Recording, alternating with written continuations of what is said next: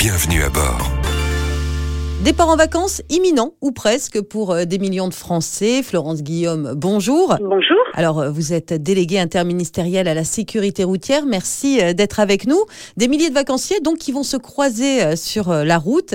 Quel message vous auriez à leur faire passer? Alors, c'est vraiment de conduire en toute sécurité et en toute sérénité. La sécurité, bah, c'est déjà de prévoir son trajet, c'est de vérifier son véhicule, de faire en sorte de pas partir dans le stress ou la précipitation, de pas se dire d'ailleurs qu'il faut à tout prix euh, arriver à une heure ou à l'autre. Après, pendant le trajet, euh, forcément, pas de téléphone. C'est, je pense que c'est quelque chose qu'il faut vraiment répéter parce que c'est un, un constitutif très problématique d'attention. Et puis, bien sûr, la ceinture. La ceinture euh, de sécurité, vous venez tout juste de lancer une campagne, justement parce qu'on pensait que c'était acquis en fait cette ceinture. Et là, il va y avoir des familles sur la route des vacances. Donc pour vous, c'est vraiment important de faire passer le message. Oui, parce que c'est pas totalement un acquis.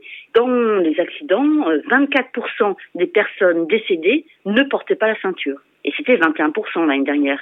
Voilà, peut-être qu'elles auraient été épargnées, peut-être qu'elles seraient vivantes aujourd'hui en ayant porté sa ceinture.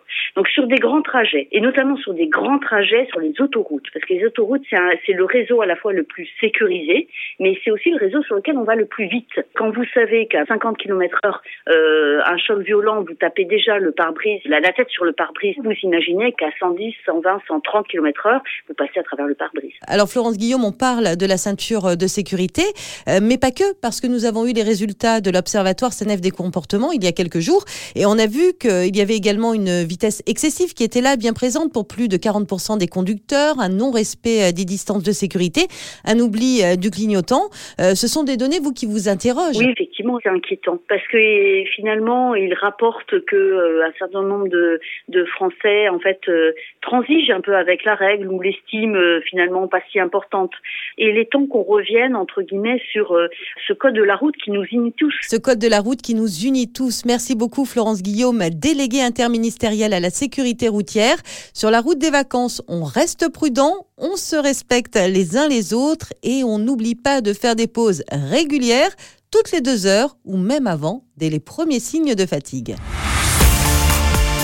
Retrouvez toutes les chroniques de Sanef 177 sur sanef177.com.